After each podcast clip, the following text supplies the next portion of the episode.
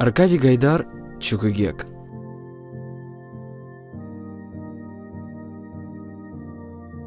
Жил человек в лесу возле Синих гор. Он много работал, а работа не убавлялась, и ему нельзя было уехать домой в отпуск. Наконец, когда наступила зима, он совсем заскучал, попросил разрешения у начальников и послал своей жене письмо, чтобы она приезжала вместе с ребятишками к нему в гости. Ребятишек у него было двое, Чук и Гек. А жили они с матерью в далеком огромном городе, лучше которого и нет на свете. Днем и ночью сверкали над башнями этого города красные звезды. И, конечно, этот город назывался Москва. Как раз в то время, когда почтальон с письмом поднимался по лестнице, у Чука с Геком был бой. Короче говоря, они просто выли и дрались. Из-за чего началась эта драка, я уже позабыл. Но помнится мне, что или Чук стащил у Гека пустую спичечную коробку, или наоборот, Гек стянул у Чука жестянку из-под ваксы. Только что оба эти брата, стукнув по разу друг друга кулаками, собирались стукнуть по второму, как загремел звонок, и они с тревогой переглянулись. Они подумали, что пришла их мама. А у этой мамы был странный характер. Она не ругалась за драку, не кричала, а просто разводила драчунов по разным комнатам. И целый час, а то и два, не позволяла им играть вместе. А в одном часе целых 60 минут, а в двух часах и того больше. Вот почему оба брата мигом вытерли слезы и бросились открывать дверь. Но оказывается, это была не мать, а почтальон, который принес письмо. Тогда они закричали «Это письмо от папы! Да, да, от папы! И он, наверное, скоро приедет!» Тут на радостях они стали скакать, прыгать кувыркаться по пружинному дивану. Потому что хотя Москва и самый замечательный город, но когда папа вот уже целый год как не был дома, то и в Москве может стать скучно. И так они развеселились, что не заметили, как вошла их мать. Она очень удивилась, увидав, как оба ее прекрасных сына лежат на спинах, орут и колотят каблуками по стене. Да так здорово, что трясутся картины над диваном и гудит пружина стенных часов. Но когда мать узнала, от чего такая радость, то сыновей не заругала. Она только турнула их с дивана, кое-как сбросила она шубку и схватила письмо, даже не стряхнув с волос снежинок, которые теперь растаяли и сверкали как искры над ее темными бровями. Всем известно, что письма бывают веселые или печальные, и поэтому, пока мать читала, Чук и Гек внимательно следили за ее лицом. Сначала мать нахмурилась, и они нахмурились тоже. Но потом она заулыбалась, и они решили, что это письмо веселое. «Отец не приедет», — откладывая письмо, сказала мать. «У него еще много работы. В Москву его не отпускают». Письмо казалось самым, что ни на есть распечальным. Они разом надулись, засопели и сердито посмотрели на мать, которая неизвестно чему улыбалась. «Он не едет», — продолжала мать, — «но он зовет нас всех к себе в гости». Чук и Гек спрыгнули с дивана. «Он чудак-человек», — вздохнула мать. Хорошо сказать в гости, будто бы это сел на трамвай и поехал. Раз он зовет, так мы сядем и поедем. Ты глупый, сказала мать. Туда ехать тысячу, еще тысячу километров поездом, а потом в санях лошадьми через тайгу. В тайге наткнешься на волка и на медведя. И что это за странная затея? Вы только подумайте сами. Чук и Гек не думали полсекунды, а в один голос заявили, что они решили ехать не только тысячу, а даже сто тысяч километров.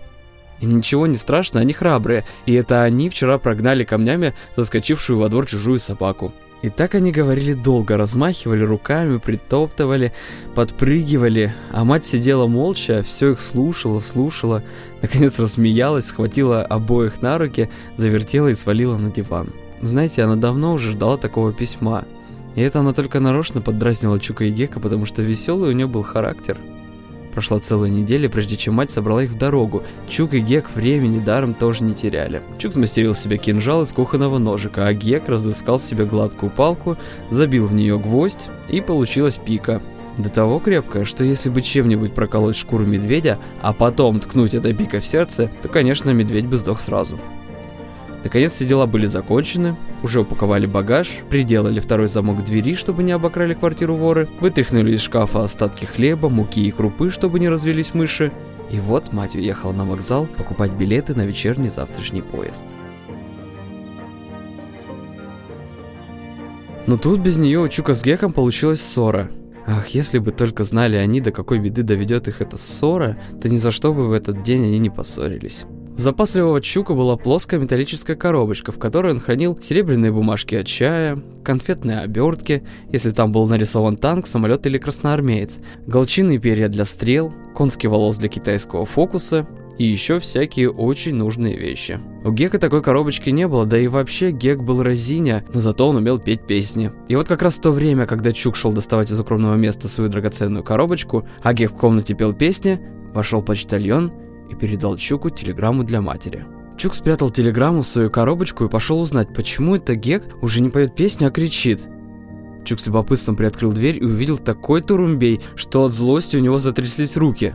Посреди комнаты стоял стул, и на спинке его висела вся истыканная пика расхламоченная газета. И это ничего, но проклятый Гек, вообразив, что перед ним туша медведя, яростно тыкал пикой в желтую картонку из-под маминых ботинок. В картонке у Чука хранились сигнальная жестяная дудка, три цветных значка от октябрьских праздников и деньги, 46 копеек, которые он не истратил как гек на разные глупости, а запасливо приберег в дальнюю дорогу. И увидав продырявленную картонку, Чук вырвал у Гека пику, переломил ее о колено и швырнул на пол. Но как ястреб налетел Гек на Чука и выхватил у него из рук металлическую коробку. Одним махом взлетел на подоконник и выкинул коробку через открытую форточку. Громко замопив оскорбленный Чук и с криком «Телеграмма! Телеграмма!» в одном пальто без калоши шапки выскочил за дверь. Почуяв неладное, вслед за Чуком понесся Гек. Но напрасно искали они металлическую коробочку, в которой лежала еще никем не прочитанная телеграмма. То ли она попала в сугроб и теперь лежала глубоко под снегом, то ли она упала на тропку, и ее потянул какой-либо прохожий. Но так или иначе, вместе со всем добром и нераспечатанной телеграммой, коробка навеки пропала. Вернувшись домой, Чук и Гек долго молчали. Они уже помирились, так как знали, что попадет ему от матери обоим. Но так как Чук был на целый год старше Гека, то, опасаясь, как бы ему не попало больше, он придумал – знаешь, Гек, а что если мы маме про телеграмму ничего не скажем? Подумаешь, телеграмма, нам без телеграммы весело. Врать нельзя, вздохнул Гек. Мам за вранье всегда еще хуже сердится. А мы и не будем врать. Радостно воскликнул Гек. Если же она спросит, где телеграмма, мы скажем. Если же не спросит, то зачем вперед выскакивать? Мы не выскочки. Ладно, согласился Гек. Если врать не надо, то так и сделаем. Это ты хорошо, Чук, придумал. И только что они на этом порешили, как вошла мать. Она была довольна, потому что достала хорошие билеты на поезд, но все же она сразу заметила, что у ее дорогих сыновей лица печальны, а глаза заплаканы. «Отвечайте, граждане!» Отряхиваясь от снега, спросила мать, «Из-за чего без меня была драка?» «Драки не было!» — откликнулся Чук. «Не было!» — подтвердил Гек. «Мы только хотели подраться, да сразу передумали!» «Очень я люблю такое раздумье», — сказала мать. Она разделась, села на диван и показала им твердые зеленые билеты. Один билет большой, а два маленьких. Вскоре они поужинали, а потом утих стук. Погас свет, и все уснули.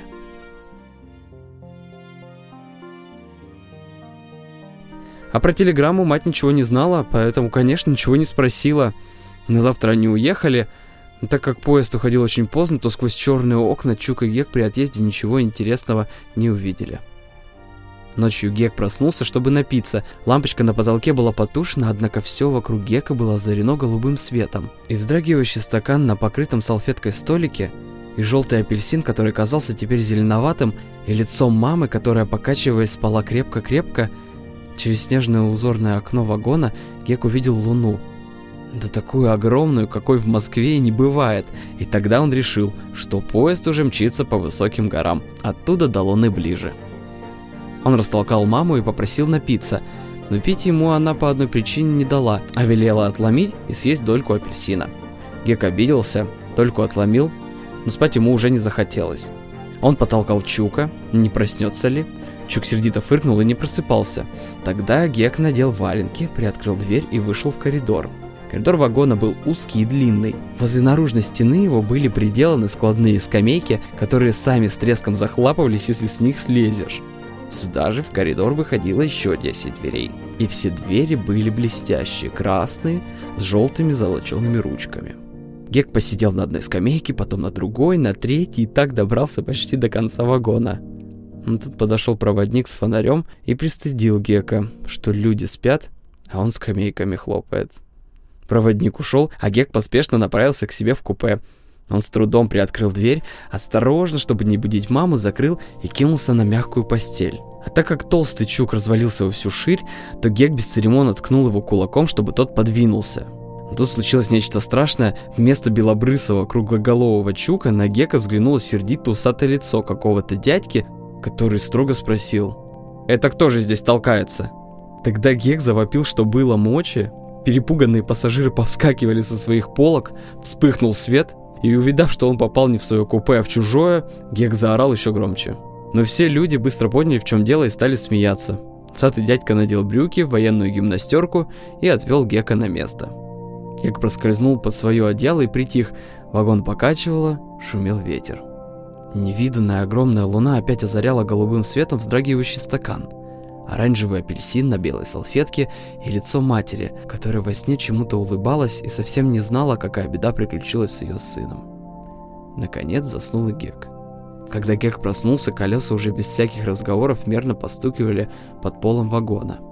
Сквозь морозные окна светило солнце, постели были заправлены, умытый чук грыз яблоко. А мама и усатый военный против распахнутых дверей хохотали над ночными похождениями Гека. Чук сразу же показал Геку карандаш с наконечником из желтого патрона, который он получил в подарок от военного. Но Гек до вещей был не завистлив и не жаден. Он, конечно, был растеря и разиня. Мало того, он ночью забрался в чужое купе, вот и сейчас он не мог вспомнить, куда засунул свои брюки. Но зато Гек умел петь песни. Умывшись и поздоровавшись с мамой, он прижался лбом к холодному стеклу и стал смотреть, что это за край, как здесь живут и что делают люди. И пока Чук ходил от двери к дверям и знакомился с пассажирами, которые охотно дарили ему всякую ерунду, кто резиновую пробку, кто гвоздь, кто кусок крученой бечевки, Гек за это время увидел через окно немало. Вот лесной домик, в огромных валенках, в одной рубашке и с кошкой в руках выскочил на крыльцо мальчишка. Кошка кувырком полетела в пушистый сугроб и неловко карабкаясь запрыгала по рыхлому снегу. Интересно, за что это он ее бросил? Но уже нет ни домика, ни мальчишки, ни кошки, стоит в поле завод. Поле белое, трубы красные, дым черный, а свет желтый. Интересно, что на этом заводе делают? Вот будка и укутанный в тулуп стоит часовой. Часовой в тулупе огромный, широкий, и винтовка его кажется тоненькой, как соломинка. Однако попробуй косунься. Потом пошел танцевать лес. Деревья, что были поближе, прыгали быстро, а дальние двигались медленно, как будто их тихо кружила славная снежная река. Гек окликнул Чука, который возвращался в купе с богатой добычей, и они стали смотреть вместе. Встречались на пути станции большие, светлые, на которых шипело и пыхтело сразу штук по сто паровозов. Встречались станции совсем крохотные. Ну право, не больше того продуктового ларька, что торговал разной мелочью на углу возле их московского дома проносились навстречу поезда, груженные рудой, углем и громадными толщиной с пол вагона бревнами. Нагнали они эшелон с быками и коровами. Паровозишка у этого эшелона был невзрачный, и гудок у него тонкий, песклявый. А тут как один бык рявкнул. Даже машинист обернулся и, наверное, подумал, что это его большой паровоз нагоняет. А на одном разъезде бок о бок остановились они рядом с могучим железным бронепоездом – Грозно торчали из башен укутанные брезентом орудия, красноармейцы весело топали, смеялись и, хлопая варежками, отогревали руки. Но один человек в кожанке стоял возле бронепоезда, молчалив и задумчив. И Чук с Геком решили, что это, конечно, командир, который стоит и ждет. Не придет ли приказ от Ворошилова открыть против врагов бой? Да, немало всякого они за дорогу повидали. Жаль только, что на дворе бушевали метели, и окна вагона часто бывали наглухо залеплены снегом. И вот, наконец, утром поезд подкатил к маленькой станции. Только-только мать успела осадить Чука с Геком и принять от военного вещи, как поезд умчался. Чемоданы были свалены на снег, деревянная платформа вскоре опустела, а отец встречать так и не вышел. Тогда мать на отца рассердилась и, оставив детей караулить вещи, пошла к ямщикам, узнавать, какие за ними отец прислал сани, потому что до того места, где он жил, оставалось ехать еще километров сто тайгою. Мать ходила очень долго, а тут еще неподалеку появился страшенный козел. Сначала он глодал кору замороженного бревна, но потом противно мекнул и что-то очень пристально стал на Чука с Геком поглядывать. Тогда Чук и Гек посмешно укрылись за чемоданами, потому что кто его знает, что в этих краях козлам надо. Но вот вернулась мать. Она была совсем опечалена и объяснила, что, вероятно, отец телеграмму о их выезде не получил, и поэтому лошадей на станцию он за ними не прислал. Тогда они позвали ямщика. Ямщик длинным кнутом огрел козла по спине, забрал вещи и понес их в буфет вокзала. Буфет был маленький, за стойкой пыхтел толстый ростом с чука самовар, он дрожал, гудел, и пустой пар его, как облако, поднимался к бревенчатому потолку, под которым чирикали залетевшие погреться воробьи. Пока Чук с Геком пили чай, мать торговала с ямщиком. Сколько он возьмет, чтобы довести их в лес до места? Ямщик просил очень много, целых сто рублей. Да и то сказать, дорога на самом деле была не ближняя. Наконец они договорились, и ямщик побежал домой за хлебом, за сеном и за теплыми тулупами. «Отец не знает, что мы уже приехали», — сказала мать. «То-то он удивится и обрадуется». «Да, он обрадуется», — прихлепывая чай, важно подтвердил Чук. «Я удивлюсь и обрадуюсь тоже». «И я тоже», — согласился Гек. Мы подъедем тихонько, и если папа куда-нибудь вышел из дома, то мы чемоданы спрячем, а сами залезем под кровать. Вот он приходит, сел, задумался, а мы молчим, молчим, да вдруг как завоем. «Я под кровать не полезу», — отказалась мать. «И выть тоже не буду. Лезьте и войте сами». «Зачем ты чук-сахар в карман прячешь? И так у тебя карманы полны, как мусорный ящик». «Я лошадей кормить буду», — спокойно объяснил Чук. Забирай, Гек, и ты кусок ватрушки, а то у тебя никогда ничего нет. Только и знаешь у меня выпрашивать. Вскоре пришел ямщик, уложил в широкие сани багаж, взбили сено, укутались одеялами, тулупами. Прощайте большие города, заводы, станции, деревни, поселки. Теперь впереди только лес, горы и опять густой темный лес. Почти до сумерек, охая и ахая и девясь на дремучую тайгу, они проехали незаметно. Но вот Чугу, которому из-за спины имщика плохо была видна дорога, стало скучно. Он попросил у матери пирожка или булки, но ни пирожка, ни булки мать ему, конечно, не дала. Тогда он насупился и от нечего делать стал толкать Гека и отжимать его к краю. Сначала Гек терпеливо отпихивался. Потом вспылил и плюнул на Чука. Чук обозлился и кинулся в драку, но так как руки их были стянуты тяжелыми меховыми тулупами, то они ничего не могли поделать, кроме как стукать друг друга укутанными в башлыки лбами. Посмотрела на них мать и рассмеялась. А тут ямщик ударил кнутом по коням и рванули кони. Выскочили на дорогу и затанцевали два белых пушистых зайца. Ямщик закричал.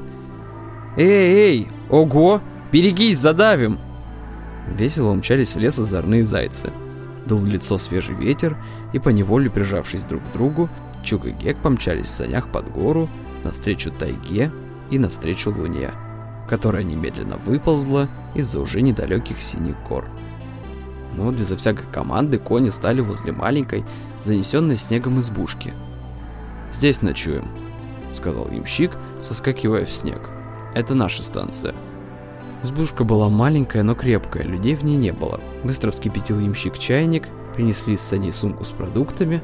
Колбаса до того замерзла и затвердела, что ею можно было забивать гвозди. Колбасу ошпарили кипятком, а куски хлеба положили на горячую плиту. За печкой Чук нашел какую-то кривую пружину, и ямщик сказал ему, что это пружина от капкана, которым ловят всякого зверя. Пружина была ржавая и валялась без дела. Это Чук сообразил сразу. Попили чаю, поели и легли спать. У стены стояла широкая деревянная кровать, вместо матраца на ней были навалены сухие листья. Гек не любил спать ни у стены, ни посередине. Он любил спать с краю. И хотя еще с раннего детства он слыхал песню «Баю-баюшки, баю, не ложись на краю», Гек все равно всегда спал с краю. Если же его клали в середку, то во сне он сбрасывал со всех одеяла, отбивался локтями и толкал Чука в живот коленом. Не раздеваясь и укрывшись тулупами, они улеглись. Чук у стенки, мать посередине, а Гек с краю. Имщик потушил свечку и полез на печь. Разом они уснули, но, конечно, как и всегда, ночью Геку захотелось пить, и он проснулся. В полудреме он надел валенки, добрался до стола, глотнул воды из чайника и сел перед окном на табуретку. Луна была за тучками, и сквозь маленькое окошко сугробы снега казались черно-синими. «Вот как далеко занесло нашего папу», – удивился Гек. И он подумал, что, наверное, дальше, чем это место, уже и немного осталось мест на земле.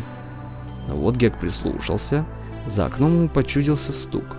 Это был даже не стук, а скрип снега под чьими-то тяжелыми шагами. Так и есть. Вот во тьме что-то тяжело вздохнуло, зашевелилось, заворчало, и Гек понял, что это мимо окна прошел медведь. «Злобный медведь, что тебе надо? Мы так долго едем к папе, а ты хочешь нас сожрать, чтобы мы никогда не увиделись?» «Нет, уходи прочь, пока люди не убили тебя метким оружием или острой саблей». Так подумал и бормотал Гек, а сам со страхом и любопытством крепче и крепче прижимался лбом к обледенелому стеклу узкого окошка. Но вот из-за быстрых туч стремительно выкатилась луна. Черно-синие сугробы засверкали мягким матовым блеском, и Гек увидел, что медведь этот вовсе не медведь, а просто отвязавшаяся лошадь ходит вокруг саней и ест сено. Было досадно. Гек залез на кровать под тулуп, а так как только что он думал о нехорошем, то и сон к нему пришел угрюмый.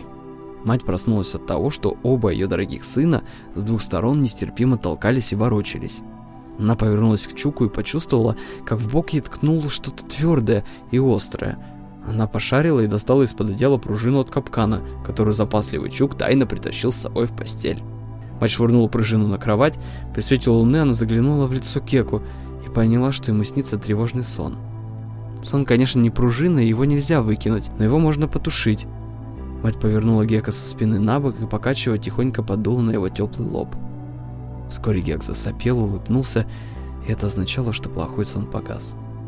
Тогда мать встала в чулках, без валенок, подошла к окошку. Еще не светало, и небо было все в звездах. Иные звезды горели высоко, а иные склонялись над черной тайгой совсем низко. И удивительное дело, тут же и так же, как маленький Гек, она подумала, что дальше, чем это место, куда занесло ее беспокойного мужа, наверное, и немного осталось мест на свете.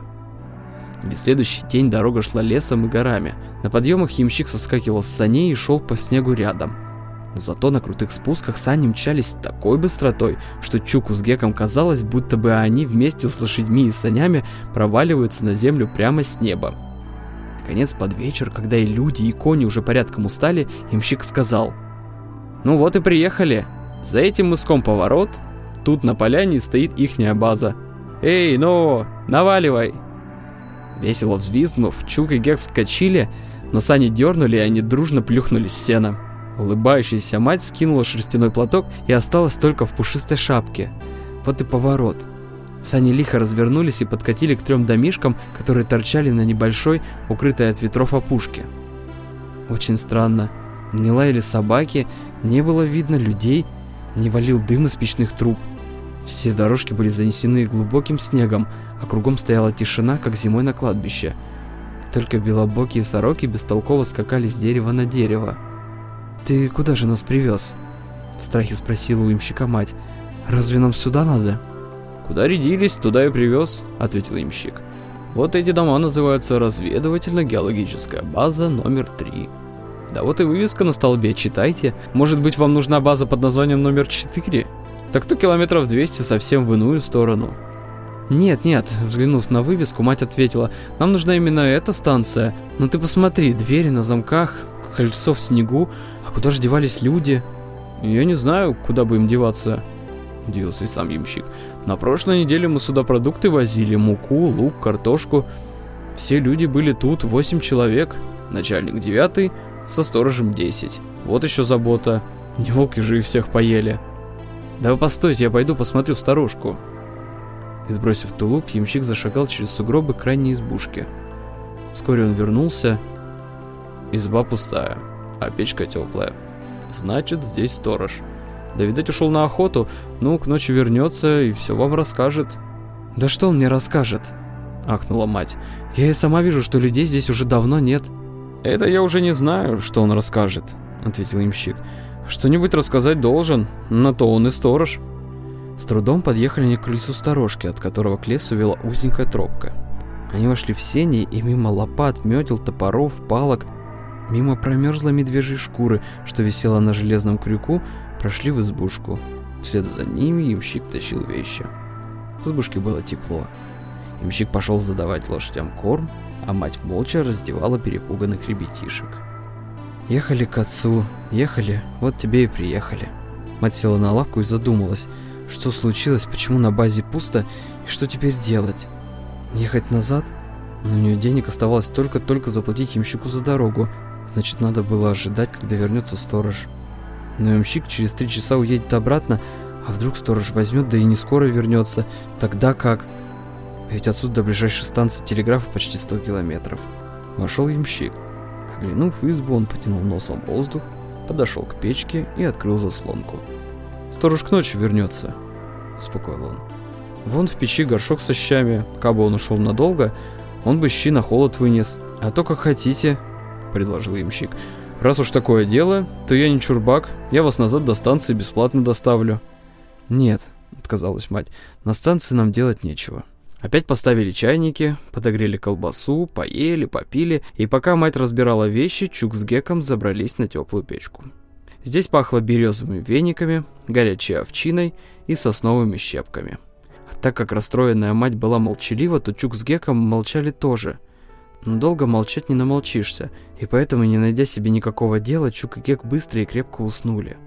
Они не слышали, как ехал ямщик, и как мать, забравшись на печку, улеглась с ними рядом – они проснулись уже тогда, когда в избе было совсем темно. Проснулись все разом, потому что на крыльце послышался топот. Потом что-то в синях загрохотало, должно быть упала лопата. Распахнулась дверь, и с фонарем в руках в избу вошел сторож, а с ним большая лохматая собака. Он скинул с плеча ружье, бросил на лавку убитого зайца и, поднимая фонарь к печке, спросил. «Это что же за гости сюда приехали?» «Я жена начальника геологической партии Серегина», — сказала мать, соскакивая с печки. «А это его дети. Если нужно, то вот документы».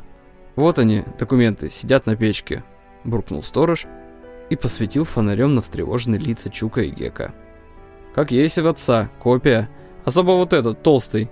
И он ткнул на Чука пальцем. Чук и Гек обиделись. Чук, потому что его назвали толстым, а Гек, потому что он всегда считал себя похожим на отца больше, чем Чук. «Вы зачем, скажите, приехали?» Глянув на мать, спросил сторож. «Вам же приезжать было не велено». «Как это приезжать не велено?» «А так и не велено. Я сам до станции увозил от Серегина телеграмму, а в телеграмме ясно написано «Задержись выезжать на две недели. Наша партия срочно выходит в тайгу». Раз Серегин пишет «задержись», значит и надо было держаться, а вы самовольничаете. «Какую телеграмму?» переспросила мать. «Мы никакой телеграммы не получали, и как бы еще поддержки она растерянно глянула на Чука и Гека». Но под ее взглядом Чук и Гек, испуганно тараща друг на друга глаза, поспешно попятились глубже на печку. «Дети?» Подозрительно глянув на сыновей, спросила мать. «Вы без меня никакой телеграммы не получали?» На печке захрустили сухие щепки, веники. «Отвечайте, мучители!» Сказала тогда мать. «Вы, наверное, без меня получили телеграмму, и мне ее не отдали?» Прошло еще несколько секунд, потом с печки раздался ровный и дружный рев. Чук затянул басовито и однотонно, а Гек выводил потоньше и с переливами. «Вот где моя погибель!» — воскликнула мать. «Вот кто, конечно, сведет меня в могилу. Да перестаньте вы гудеть и расскажите толком, как было дело». Однако, услыхав, что мать собирается идти в могилу, Чук с Геком взвыли еще громче — Прошло немало времени, пока перебивая и стыдливо сваливая вину друг на друга, они затянули свой печальный рассказ. Ну что с таким народом будешь делать? Поколотить их палкой? Посадить в тюрьму? Заковать в кандалы и отправить на каторгу? Нет, ничего этого мать не сделала. Она вздохнула, приказала сыновьям слезть с печки, вытереть носы и умыться, а сама стала спрашивать сторожа, как же ей теперь быть и что делать. Сторож сказал, что разведывательная партия по срочному приказу ушла к ущелью Алкараш и вернется никак не раньше, чем дней через 10. «Ну как же мы эти 10 дней жить будем?» – спросила мать. «Ведь у нас с собой нет никакого запаса». «А так вот и живите», – ответил сторож. «Хлеба я вам дам, вон подарю зайца, обдерете и сварите. А я завтра на двое суток в тайгу иду, мне капканы проверять надо». «Нехорошо», – сказала мать. «Как же мы останемся одни? Мы тут ничего не знаем, а здесь лес, звери». «Я вам второе ружье оставлю», сказал сторож. Дрова под навесом, вода в роднике за пригорком, вон крупа в мешке, соль в банке. А мне, я вам прямо скажу, нянчиться с вами тоже некогда. «Эдакий злой дядька!» – прошептал Гек. «Давай, Чук, мы с тобой ему что-нибудь скажем». «Вот еще!» – отказался Чук. «Он тогда возьмет и вовсе нас из дома выгонит. Ты погоди, приедет папа, мы ему все и расскажем». «Что ж, папа, папа еще долго. Гек подошел к матери, сел к ней на колени и, сдвинув брови, строго посмотрел в лицо грубому сторожу. Сторож снял меховую кожух и подвинулся к столу, к свету. И только тут Гек разглядел, что от плеча к спине кожуха вырван огромный, почти до пояса меховой клок. «Достань из печки щи», — сказал матери сторож. «Вон на полке ложки, миски, садитесь и ешьте, а я шубу чинить буду». «Ты хозяин», — сказала мать. «Ты достань, ты и угощай. А полушубок дай, я лучше тебе его золотаю». Сторож поднял на нее глаза и встретил суровый взгляд Гека. «Да вы, я вижу, упрямые», — пробурчал он, протянул матери полушубок и полез за посудой на полку. «Это где так разорвалось?» — спросил Чук, указывая на дыру кожуха. «С медведем не поладили. Вот он меня и цапнул», — нехотя ответил сторож и бухнул на стол тяжелый горшок со щами. «Слышишь, Гек?» — сказал Чук, когда сторож вышел в сене. «Он подрался с медведем, и, наверное, от этого сегодня такой сердитый». Гек слышал все сам.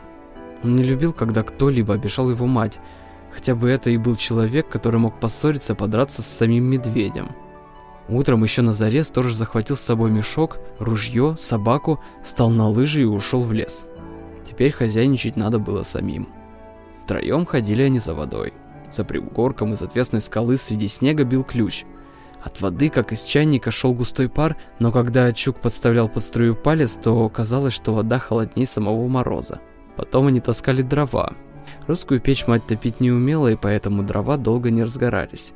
Но зато, когда разгорелись, то пламя запалало так жарко, что толстый лед на окне у противоположной стенки быстро растаял. И теперь через стекло видна была и вся опушка с деревьями, по которым скакали сороки, и скалистые вершины синих гор. Кур мать потрошить умела, но обдирать зайца ей еще не приходилось. И она с ними провозилась столько, что за это время можно было ободрать и разделать быка или корову. Геку это обдирание ничуть не понравилось, но Чук помогал охотно, и за это ему достался заячий хвост, такой легкий, пушистый, что если его бросать с печки, то он падал на пол плавно, как парашют. После обеда они все втроем вышли гулять. Чук уговаривал мать, чтобы она взяла с собой ружье или хотя бы оружейные патроны, но мать ружья не взяла. Наоборот, она нарочно повесила ружье на высокий крюк, потом встала на табуретку, засунула патроны на верхнюю полку и предупредила Чука, что если он попробует стянуть хоть один патрон с полки, то на хорошую жизнь пусть больше не надеется. Чук покраснел и поспешно удалился, потому что один патрон уже лежал у него в кармане. Удивительная это была прогулка. Они шли гуськом к роднику по узенькой тропке. Над ними сияло холодное голубое небо, как сказочные замки и башни поднимались к небу остроконечные утесы синих гор. В морозной тишине резко стрекотали любопытные сороки. Меж густых кедровых ветвей бойко прыгали серые юркие белки – под деревьями на мягком белом снегу отпечатались причудливые следы незнакомых зверей и птиц. Вот в тайге что-то застонало, загудело, треснуло. Должно быть, ломая сучья, обвалилась с вершины дерева гора обледенелого снега. Раньше, когда Гек жил в Москве, ему представлялось, что вся земля состоит из Москвы, то есть из улиц, домов, трамваев и автобусов. Теперь же ему казалось, что вся земля состоит из высокого дремучего леса. Да и вообще, если над Геком светило солнце, то он был уверен, что и над всей землей ни дождя, ни туч нету.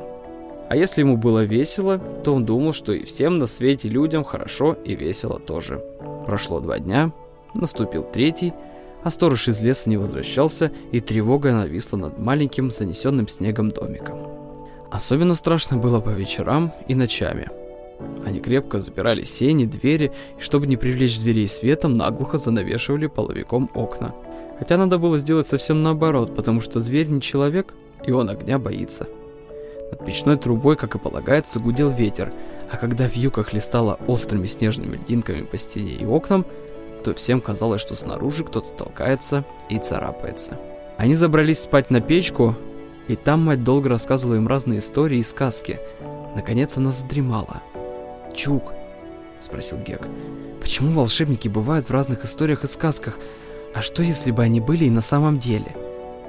И ведьмы, и черти, чтобы тоже были? Спросил Чук. Да нет, с досадой отмахнулся Гек. Чертей не надо, что с них толку? А мы бы попросили волшебника, он слетал бы к папе и сказал бы ему, что мы уже давно приехали. И на чем бы он полетел, Гек? Ну, на чем? Замахал бы руками или там еще как. Он уж сам знает. Сейчас руками махать холодно. сказал Чук. У меня вон какие перчатки и варежки. Да и то, когда я тащил полено, у меня пальцы совсем замерзли. Нет, ты скажи, Чук, все-таки хорошо бы? Я не знаю, заколебался Чук. Помнишь, в дворе, в подвале, где живет Мишка Крюков, жил какой-то хромой? То он торговал баранками, то к нему приходили всякие бабы, старухи, а он им гадал, кому будет жизнь счастливая, кому несчастная. И хорошо нагадывал. Я не знаю. Я знаю только, что потом пришла милиция, его забрали, а из его квартиры много чужого добра вытащили. Так он, наверное, был не волшебник, а жулик. Как ты думаешь? Конечно, жулик, согласился Чук. Да я так думаю, что и все волшебники должны быть жуликами. Ну скажи, зачем ему работать, раз он и так во всякую дыру пролезть сможет? Знай только, хватай, что надо. Ты бы лучше спал, Гек. Все равно я с тобой больше разговаривать не буду. Почему? Потому что ты городишь всякую ерунду, а ночью она тебе приснится, ты начнешь локтями да коленями дрыгать. Думаешь, хорошо, когда ты мне вчера кулаком в живот бухнул? Дай-ка я тебе тоже бухну. А утро четвертого дня матери самой пришлось колоть дрова. Заяц был давно съеден, и кости его расхватаны сороками. На обед они варили только кашу с постным маслом и луком. Хлеб был на исходе, но мать нашла муку и испекла лепешек. После такого обеда Гек был грустен, и матери показалось, что у него повышена температура. Она приказала ему сидеть дома, одела Чука, взяла ведра, салазки, и они вышли, чтобы привезти воды, заодно набрать на опушке сучьев и веток. Тогда утром легче будет растапливать печку. А мать и Чук задержались. На обратном пути к дому санки перевернулись, ведра прокинулись, и пришлось ехать к роднику снова. Потом выяснилось, что Чук на опушке позабыл теплую варежку – и с полпути пришлось возвращаться. Пока искали, пока то да сё, наступили сумерки. Когда они вернулись домой, Гека в избе не было. Сначала они подумали, что Гек спрятался на печке за овчинами. Нет, там его не было. Тогда Чук хитро улыбнулся и шепнул матери, что Гек, конечно, залез под печку. Мать рассердилась и приказала Геку вылезти. Гек не откликался. Тогда Чук взял длинный ухват и стал им под печкой ворочать но и под печкой Гека не было. Мать встревожилась, взглянула на гвоздь у двери. Ни полушубок Гека, ни шапка на гвозде не висели. Мать вышла во двор, обошла кругом избушку, зашла в сене, зажгла фонарь, заглянула в темный чулан под навес с дровами. Назвала Гека, рукала, упрашивала, но никто не отзывался, а темнота быстро ложилась на сугробы. Тогда мать заскочила в избу сдернула со стены ружье, достала патроны, схватила фонарь и, крикнув Чуку, чтобы он не смел двигаться с места, выбежала во двор. Следов за четыре дня было натоптано немало. Где искать Гека, мать не знала. Но она побежала к дороге, так как не верила, чтобы Гек один смог осмелиться зайти в лес. На дороге было пусто. Она зарядила ружье и выстрелила, прислушалась, выстрелила еще и еще раз. Вдруг совсем неподалеку ударил ответный выстрел – кто-то спешил к ней на помощь. Она хотела бежать навстречу, но ее валенки увязли в сугробе. Фонарь попал в снег, стекло лопнуло, и свет погас. С крыльца сторожки раздался пронзительный крик Чука. Это, услыхав выстрелы, Чук решил, что волки, которые сожрали Гека, напали на его мать. Мать отбросила фонарь и, вздыхаясь, побежала к дому. Он столкнула раздетого Чука в избу, швырнула ружье в угол и, зачерпнув ковшом, глотнула ледяной воды. У крыльца раздался гром и стук – Распахнулась дверь, и в избу влетела собака, а за нею вошел окутанный паром сторож. «Что за беда? Что за стрельба?» — спросил он, не здороваясь и не раздеваясь. «Пропал мальчик», — сказала мать. Слезы ливнем хлынули из ее глаз, и она больше не могла сказать ни слова. «Стой, не плачь», — сказал сторож. «Когда пропал? Давно, недавно?» «Назад, смелый!» — крикнул он собаке. «Договорите же, или я уйду обратно». «Час тому назад», — ответила мать. «Мы ходили за водой, мы пришли, а его нет. Он оделся и куда-то...» «Ну, за час он далеко не уйдет, а в одежде и валенках сразу не замерзнет. Ко мне, смелый, на, нюхай». Сторож сдернул с гвоздя башлык и подвернул под нос собаки калоши Гека. Собака внимательно обнюхала вещи и умными глазами посмотрела на хозяина. «За мной!» – распахивая дверь, сказал сторож. «Иди, ищи смелый!» Собака вильнула хвостом и осталась стоять на месте. «Вперед!» – строго повторил сторож. Ищи смело, ищи!» Тогда собака крутила носом, переступала с ноги на ногу и не двигалась. «Что это еще за танцы?» – рассердился сторож. И опять сунув собаке под нос башлык калоши Гека, он дернул ее за ошейник. Однако смелый за сторожем не пошел. Он покрутился, повернулся и пошел в противоположный от двери угол избы. Здесь он остановился около большого деревянного сундука, царапнул по крышке мохнатой лапой и, обернувшись к хозяину, три раза громко и лениво гавкнул. Тогда сторож сунул ружье в руки оторопелой матери, подошел и открыл крышку сундука. В сундуке на куче всякого тряпья, овчин, мешков, укрывшись своей шубенкой и подложив под голову шапку, крепко и спокойно спал Гек. Когда его вытащили и разбудили, то, хлопая сонными глазами, он никак не мог понять, от чего это вокруг него такой шум и такое буйное веселье. Мать целовала его и плакала. Чук дергал его за рукав, за ноги, подпрыгивал и кричал. Лохматый пес смелый, которого Чук поцеловал в морду, сконфуженно обернулся и тоже ничего не понимал. Тихонько вилял серым хвостом, умильно поглядывая на лежавшую на столе краюху хлеба. Оказывается, когда мать и Чук ходили за водой, то соскучившийся Гек решил пошутить. Он забрал полушубок и шапку и залез в сундук. Он решил, что когда они вернутся и станут его искать, то он из сундука страшно завоет. Но так как мать и Чук ходили очень долго, то он лежал, лежал и незаметно заснул. Вдруг сторож встал, подошел и брякнул на стол тяжелый ключ и измятый голубой конверт. «Вот», — сказал он, — «получайте. Это вам ключ от комнаты и от кладовой и письмо от начальника Серегина. Он с людьми здесь будет через четверо суток, как раз к Новому году. Так вот где он пропадал. Этот неприветливый хмурый старик сказал, что идет на охоту, а сам бегал на лыжах к далекому ущелью Алкараж. Не распечатывая письма, мать встала и с благодарностью положила старику на плечо руку. Он ничего не ответил и стал ворчать на Гека за то, что тот рассыпал в сундуке коробку. А заодно и на мать, за то, что она разбила стекло у фонаря. Он ворчал долго и упорно, но никто теперь этого доброго чудака не боялся. Весь этот вечер мать не отходила от Гека и чуть что хватала его за руку, как будто боялась, что он вот-вот опять куда-нибудь исчезнет. И так много она о нем заботилась, что наконец Чук обиделся и про себя уже несколько раз пожалел, что он не полез в сундук тоже. Теперь стало весело. На следующее утро сторож открыл комнату, где жил их отец. Он жарко натопил печь и перенес сюда все их вещи. Комната была большая, светлая, но все в ней было расставлено и навалено без толку. Мать сразу же взялась за уборку, целый день она все переставляла, скоблила, мыла, чистила. И когда к вечеру сторож принес вязанку дров, то удивленный переменой и невиданной чистотой он остановился и не пошел дальше порога. А собака смелой пошла. Она пошла прямо по свежевымытому полу, подошла к Геку и ткнула его холодным носом. Вот, мол, дурак, это я тебе нашла. И за это ты должен дать мне что-нибудь покушать. Мать раздобрилась и кинула смелому кусок колбасы. Тогда сторож заворчал и сказал, что если в тайге собак кормить колбасой, то это сороком насмех. Мать отрезала ему полкруга, он сказал спасибо и ушел, все чему-то удивляясь и покачивая головой. следующий день было решено готовить к Новому году елку. Из чего-чего только не придумывали они мастерить игрушки.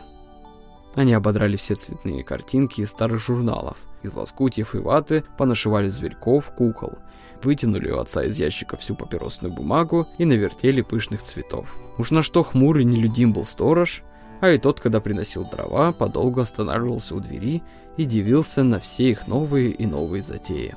Наконец он не вытерпел, он принес им серебряную бумагу от завертки чая и большой кусок воска, который у него остался от сапожного дела. Это было замечательно. И игрушечная фабрика сразу превратилась в свечной завод. Свечи были неуклюжие, неровные, но горели они так же ярко, как и самые нарядные покупные. Теперь дело было за елкой.